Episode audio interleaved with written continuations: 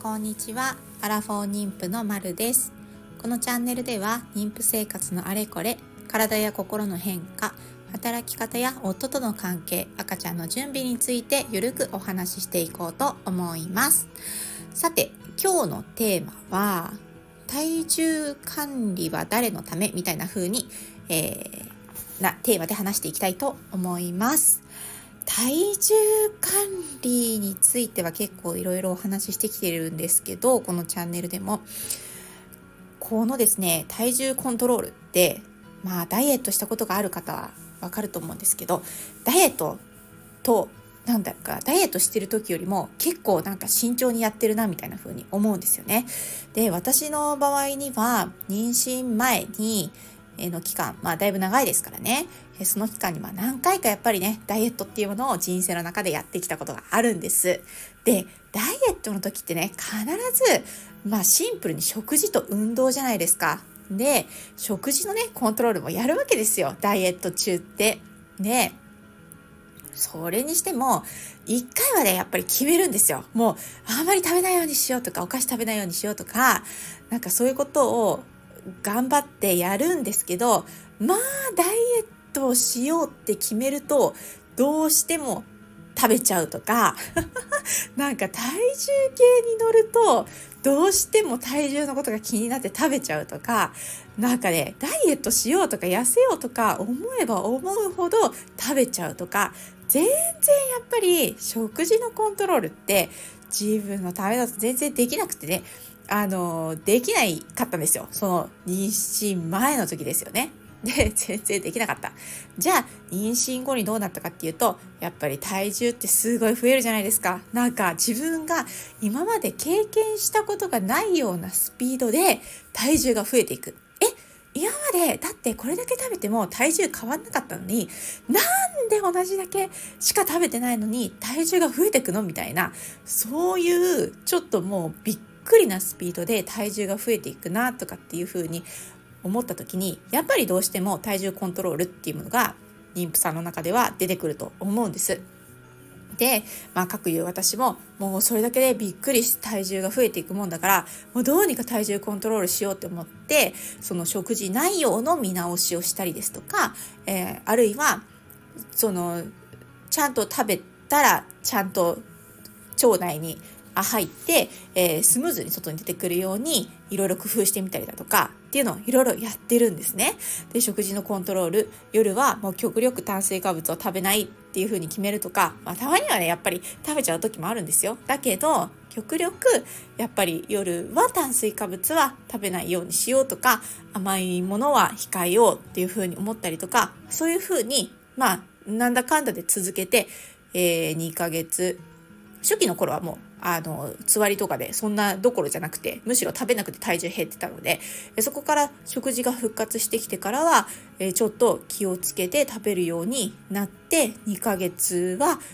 経ちますかね。丸2ヶ月くらい経つようになりました。でね、思ったんですよ。今まで、そのダイエットしようとかっていうふうに思った時に、ここまで体重コントロールのためにこう食事内容を見直したりとか、その甘いもの控えようとかっていうのができてたかっていうと、できてないんですよね。あの、大体3日坊主くらいで、なんか今日は頑張ったけど、明日は食べちゃうみたいな、なんかそういう感じのことしかできてなくって、で、今はちゃんと続いてるんですよ。2ヶ月くらい続いてる。うわ、すごいなって思ってね。それで、ちょっと、あの、まあ、ふと思ったんですよ。こうね、ちゃんと体重コントロール続いてるなって思った。だけど、じゃあね、これ誰のためにやってんのって話ですよ。これがね、私が胸を張って、いや、もうお腹の中の子供のために、私はもうこれだけ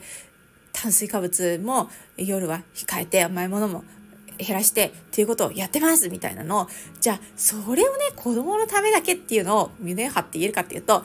あー、多分私は言えないなって思ったんですよね。一瞬思ったの。あの、そこは言い切れない。あの、なんていうかな。子供も大切、もちろん大切だし、あの、子供のためっていう風に、そんなね、自信満々に言いたいんですけど、私はそれよりもどっちかっていうと、結構こう自分自身の体重がすごく勢いで増えていくっていうことへの恐怖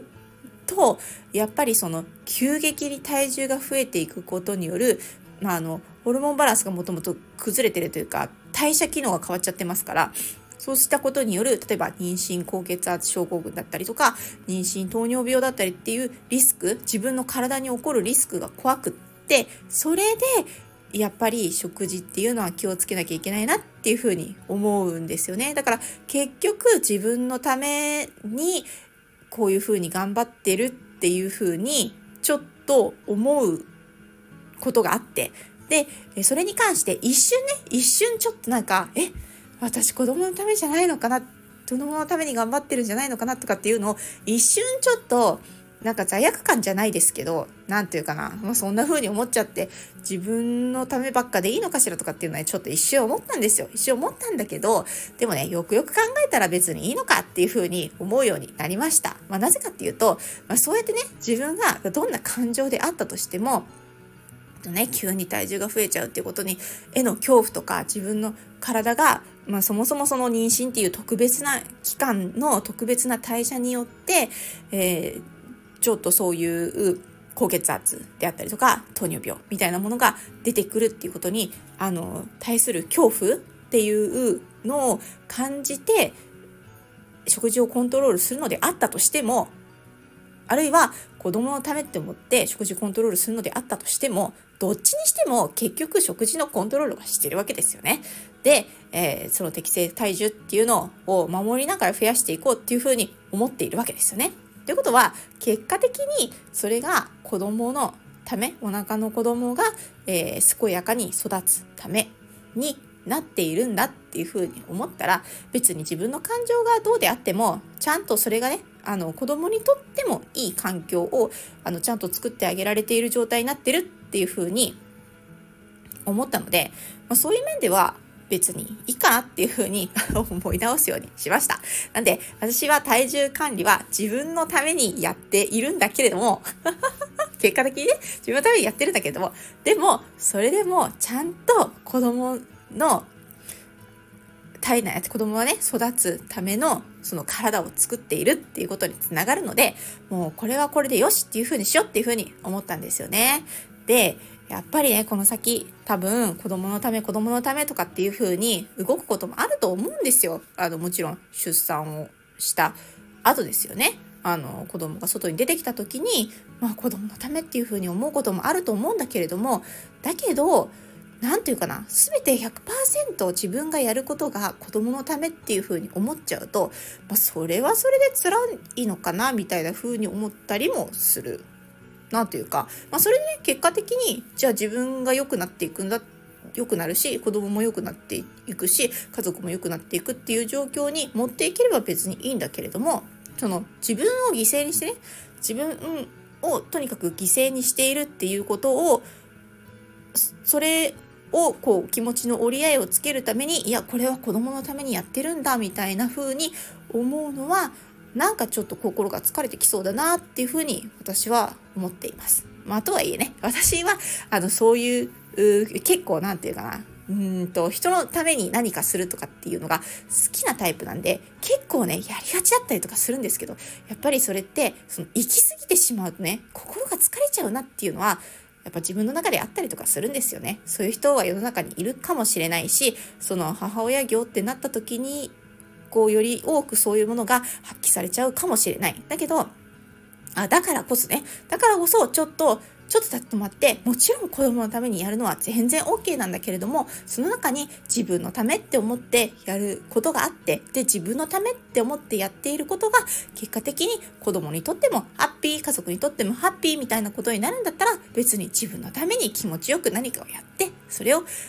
え周りの近くにいる家族や子供にいい影響を与えるんだっていうふうに思ったら別に自分のためって思ってもいいのかなっていうふうに思ったんですよね。だからその時にね、自分の体重コントロールに関して、あ、自分のためってやってたのかとかっていうちょっとしたこうチクッとするね、心にチクッとするようなことが一瞬あったんだけど、もう別にそれはそれでいいのかっていうふうに思うようになりました。という、うん、まあそうね、そう思うようになりました。なんで、まあ、今後も体重コントロールはしていくし、まあ、今後も子供のためみたいなことがあるかもしれないんだけれども、まあ、それはそれでね、あの、あんまり100%も絶対的に子供のため自分を犠牲にしてとかっていうんじゃなくて、うまく心の折り合いをつけていきながら、その、